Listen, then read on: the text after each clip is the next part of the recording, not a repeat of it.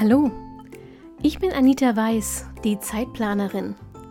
Genau wie du will ich meine Zeit wieder selbst kontrollieren, sie genießen und auch mal mit Leidenschaft verschwenden.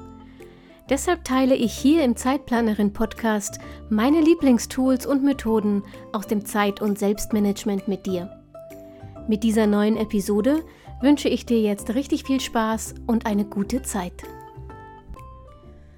Hallo und herzlich willkommen zur aktuellen Episode vom Zeitplanerin Podcast. Ich fand, es wurde mal wieder Zeit für eine Bullet Journal Folge. Wir haben lange nicht über das Bullet Journal gesprochen, finde ich. Und deshalb ähm, habe ich für euch heute mal eine Folge vorbereitet, die sich mit den Grenzen des Bullet Journals beschäftigt. Du weißt ja, dass ich mh, seit ein paar Jahren fast ausschließlich analog plane und zwar im Bullet Journal. Und ich bin hundertprozentig überzeugt von diesem Tool, weil es eines der flexibelsten Instrumente für dein ganz persönliches Zeit- und Selbstmanagement ist. Es verbessert gleichzeitig deine Produktivität und dein Wohlbefinden. Aber wie jedes andere Tool kann natürlich auch das Bullet Journal nicht alles und wo es an seine Grenzen stößt und wie du es dann trotzdem nutzen kannst. Darum soll es jetzt in dieser Episode gehen. Mm, wir machen mal einen kleinen Zeitsprung und zwar so fünf, sechs Jahre zurück ungefähr. Vor fünf, sechs Jahren habe ich meine Aufgaben auf Schmierzetteln und in Apps organisiert. Ja, Mehrzahl in Apps. Das Problem war nämlich, keine App war so richtig, richtig, richtig gut. Und waren die Apps geschlossen, und das waren sie meistens, um Akku zu schonen, hatte ich auch meine Aufgaben nicht mehr auf dem Schirm. Aus dem Augen, aus dem Sinn, sozusagen. Und diese Schmierzettel, die waren zwar geringfügig besser, aber die waren natürlich grundsätzlich nicht zu finden, wenn ich sie wirklich brauchte. Und all das änderte sich dann für mich, als ich das Bullet Journal entdeckte. das klingt jetzt irgendwie nach so einem Erleuchtungsmoment. Eigentlich möchte ich jetzt gerne irgendwie äh, Fanfaren ein, ähm, einblenden. Äh, denkt euch Fanfaren. Äh, es war natürlich nicht ganz so erhebend. Ich habe äh, etwas gelesen und wie das mit mir so ist, es war neu, es klang kreativ, also und was neu ist, ist für mich ja grundsätzlich erstmal interessant.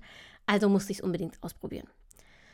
Ähm, aber so vielseitig das Bullet Journal auch ist, und ich habe jetzt wirklich über die Jahre unfassbar viele Variationen von Layouts und Setups und sowas ausprobiert. Es gibt einfach ein paar Gelegenheiten, bei denen diese, das, dieses Buch oder auch der Ringkalender, die Methodik an, an Grenzen stößt.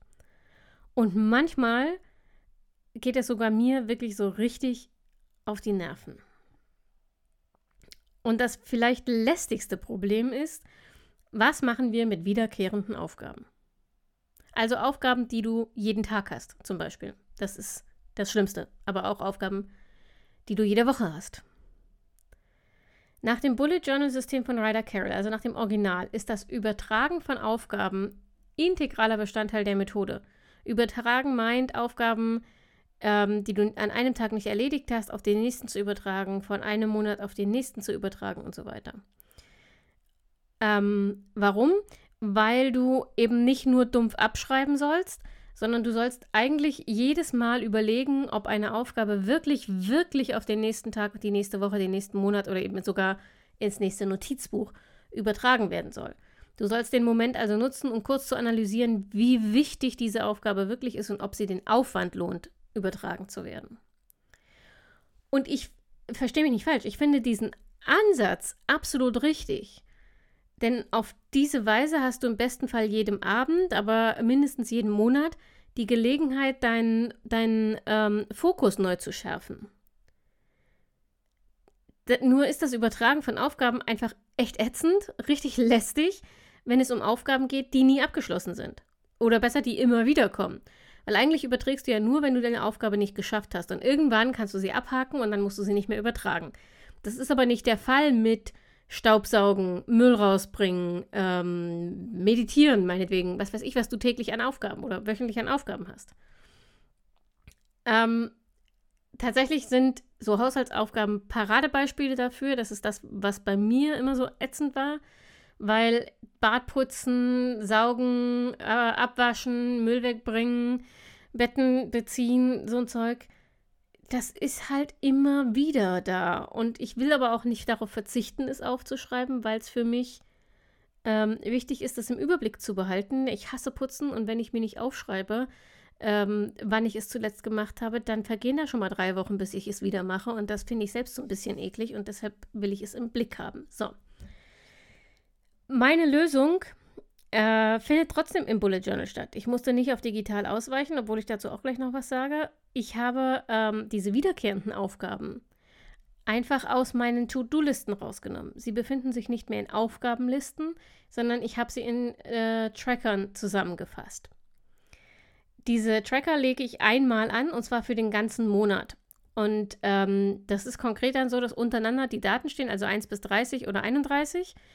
Und oben drüber pro Spalte steht, ähm, was ich tracken will, also welche Aufgabe ich erledigen will, ja. Das sind dann nicht nur so Aufgaben wie eben Haushaltsaufgaben, sondern das sind auch Gewohnheiten, die ich, die ich gerne täglich erfüllen will, wie ähm, sieben Stunden schlafen, zwei Liter trinken, ähm, Sport machen. Das steht alles oben drüber. Und habe ich dann eine Aufgabe erledigt, wird das Kästchen dieser Aufgabe, also wie so ein Koordinatensystem. Ne? Du gehst das Datum rüber, vom, vom Datum des aktuellen Tages rüber, bis du unter der Aufgabe bist und da hast du ein Kästchen. Und das wird grün ausgemalt, wenn ich es geschafft habe, rot, wenn ich es nicht geschafft habe. Ähm, so sehe ich auf den ersten Blick, wenn der Monat vorbei ist, wie gut ich unterwegs war, bei welchen Aufgaben und Gewohnheiten äh, ich mehr rot als grün habe. Da weiß ich, da muss ich mehr Fokus drauf legen, wenn, wenn mir das wirklich, wirklich wichtig ist. Oder ich muss mal überprüfen, ob mir das wirklich wichtig ist oder ob ich nur den Gedanken hübsch finde, das zu können. Also, ich habe den ganzen Monat im Überblick, aber ich muss es nicht 31 Mal neu aufschreiben. Sondern ich lege einmal einen Tracker an und hake das dann da ab und es funktioniert für mich persönlich wunderbar. Ähm, übrigens, Werbung in eigener Sache, wenn dir das Anlegen des Trackers zu mühselig ist, dann äh, melde dich gern zum Newsletter an. Dann bekommst du nämlich den Link zum Download-Bereich, den nur Newsletter-Abonnenten bekommen. Und dort findest du eine Vorlage ähm, für einen Habit-Tracker, in dem du wirklich nur noch deine Aufgaben eintragen musst. Es gibt noch eine weitere Alternative, wenn du lieber digital arbeiten möchtest, weil das für dich angenehmer ist, kannst du wiederkehrende Aufgaben auch in einer digitalen To-Do-Liste oder in einer speziellen Habit-Tracker, also Gewohnheitstracker-App eingeben. Ähm, das ist tatsächlich sehr komfortabel. Für mich ist es, wie gesagt, nichts, weil ich mich verzettle, wenn ich digital plane, aber es gibt fantastische Apps, in denen du dann die Aufgabe eintragen kannst. Du kannst äh, den Rhythmus festlegen, in dem sie dir angezeigt werden soll, also täglich, wöchentlich, monatlich, wie auch immer. Ähm, und du kannst auch eine Fälligkeit zuweisen, bis wann sie erledigt sein wird. Und, und meinetwegen Alarm, ähm, äh, eine Erinnerungsfunktion, also eine Alarmfunktion ähm, benutzen, um daran erinnert zu werden.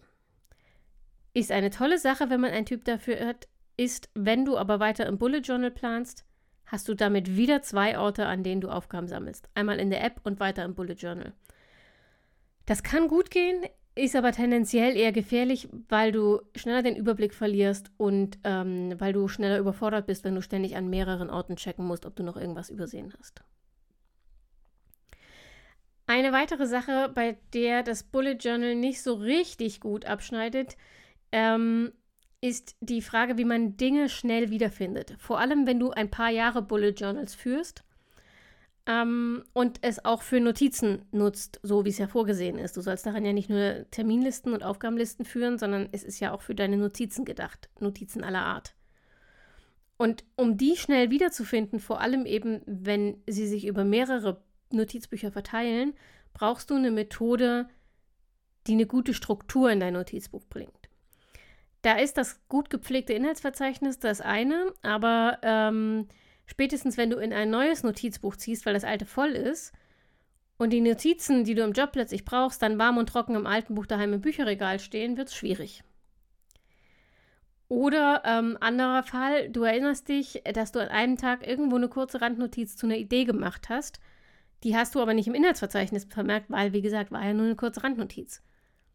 Und jetzt suchst du dir einen Wolf, weil sich die Gelegenheit bietet, eben jene Idee auszubauen. Hier stößt das Bullet Journal wirklich an seine Grenzen.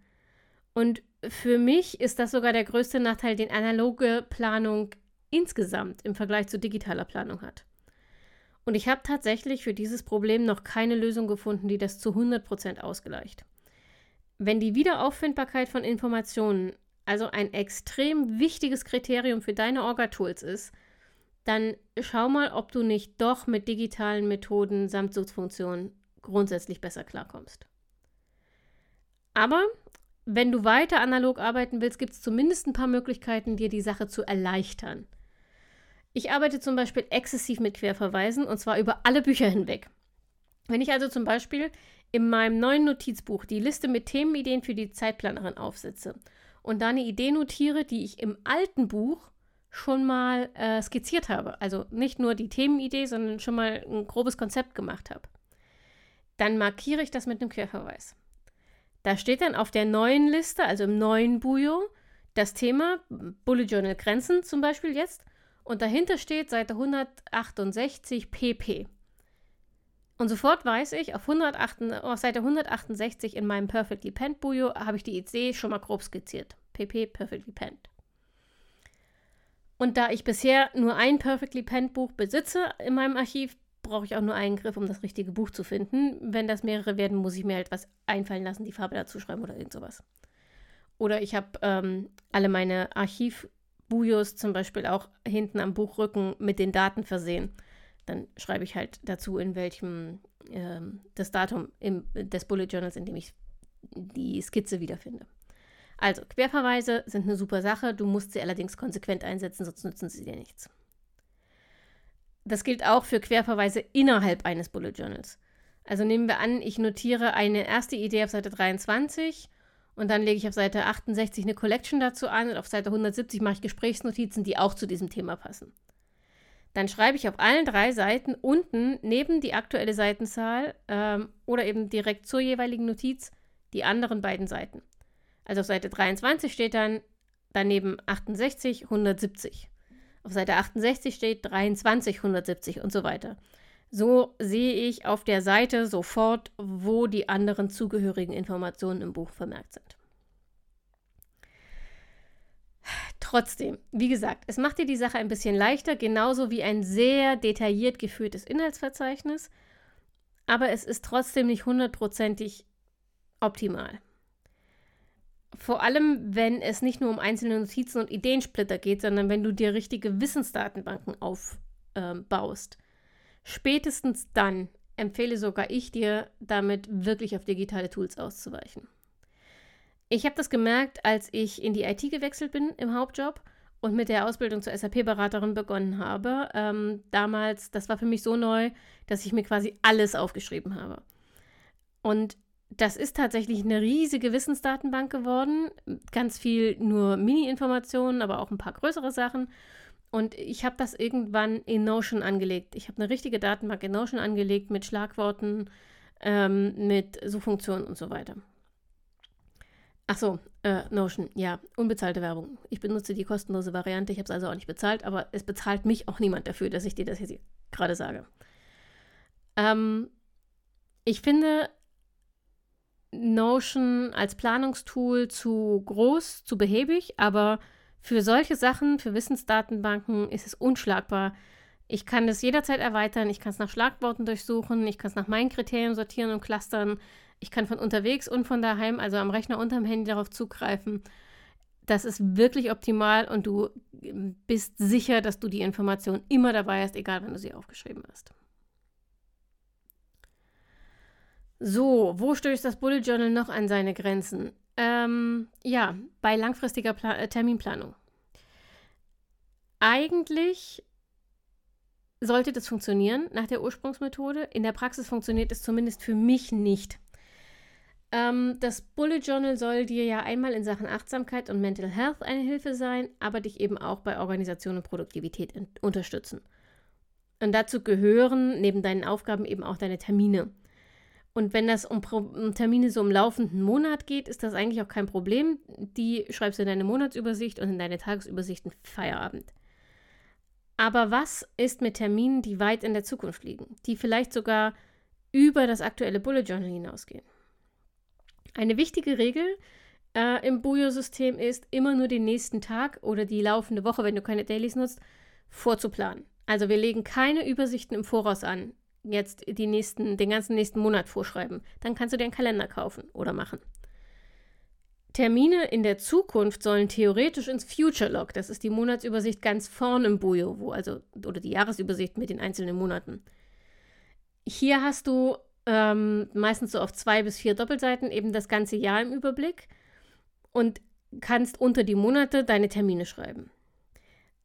Für mich ist im Future Log meistens zu wenig Platz.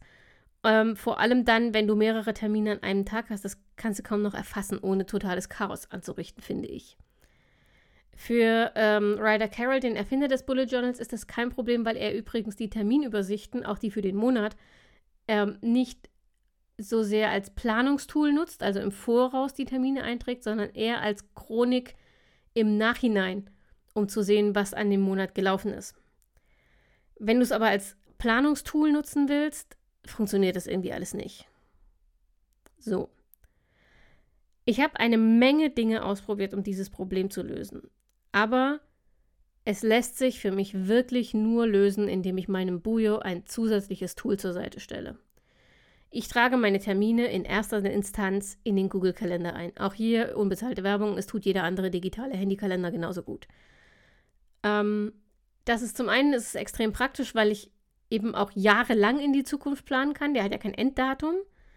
Ähm, zum Zweiten ist es viel einfacher, Termine zu verschieben. Ich muss hier nicht irgendwie mühselig durchstreichen und neu eintragen und weiß der Geier was. Und wenn ich äh, viele Hintergrundinformationen dazu äh, geschrieben habe, müssen die alle übertragen werden. Das ist alles nur lästig. Das geht mit einem digitalen Kalender einfach viel, viel einfacher. Ähm, und ich kann den Kalender gegebenenfalls mit anderen Personen teilen, mir Erinnerungen für wichtige Termine einrichten, Terminserien für wiedererkehrende Ereignisse anlegen und lauter so ein Zeug. Ähm, und ich kann natürlich auch im digitalen Kalender, so wie ich das auch im Bujo mache, mit Farbcodes arbeiten. Ich benutze die ja, wie gesagt, im Bullet Journal schon für Aufgaben und auch im Kalender markiere ich Termine für Job, Privat und Zeitplanerin jeweils in ihrer Farbe, also blau, pink und gelb. Achso, und ich habe einen äh, eigenen grünen Marker für Buchneuerscheinungen. Das ist äh, mein persönlicher Nerd-Kalender. Alle paar Wochen scanne ich Amazon nach neuen Veröffentlichungsterminen meiner Lieblingsautorinnen und äh, die trage ich mir dann im Kalender ein, damit ich sie ja nicht verpasse. Und dann habe ich noch tatsächlich einen, äh, einen grauen Farbcode für Termine wie die Müllabfuhr, denn unsere Kommune stellt den äh, Müllkalender zum Jahreswechsel als ähm, iCal-Datei zur Verfügung. Die kann man sich runterladen und in Google Kalender und jeden anderen digitalen Kalender importieren und wird dann rechtzeitig daran erinnert, dass man die gelben Säcke rausstellen muss zum Beispiel. Das finde ich extrem praktisch. So, aber ich benutze den äh, digitalen Kalender tatsächlich nur in erster Instanz. Die Job-, Privat- und Zeitplanerin-Termine übertrage ich aus dem digitalen Kalender zu jedem Monatsanfang ins Bullet Journal, sodass sich das da wieder zusammenfügt, dass meine Monatsübersicht wieder den vollen Überblick bietet, also Aufgaben und Termine für die kommenden 30 bis 31 Tage wieder an einem Ort zusammen gebündelt, sodass ich den maximalen Überblick habe und mir nichts durchrutschen kann. Ich glaube, das waren tatsächlich die wichtigsten Punkte, an denen das Bullet Journal an seine Grenzen stößt, wenn man ähm, keine gute Alternative findet. Wenn dir noch was anderes aufgefallen ist, wo du sagst, mh, hm, irgendwie verleidet mir das äh, gerade so ein bisschen das Journalen, dann melde dich doch gern bei mir, entweder auf Instagram Zeitplanerin oder schreib mir eine Mail info zeitplanerin.de. Äh, erstens helfe ich dir gerne, eine Lösung zu finden. Möglicherweise habe ich dieses Problem ja auch schon gehabt und habe äh, schon durch Rumexperimentieren äh, Ideen gefunden, die dir helfen könnten. Und zweitens, wenn nicht, können wir die Community mal fragen. Vielleicht hat irgendjemand anders da draußen eine Lösung für dich. Ich fände es jedenfalls super, wenn wir mehr Austausch hinkriegen würden. In diesem Sinne freue ich mich auch nächsten Montag wieder auf mehr Austausch. Dann kommt die neue Folge. Und äh, bis dahin, pass auf dich auf, mach dir eine schöne Woche und denk immer daran, Deine Zeit ist genauso wichtig wie die der anderen.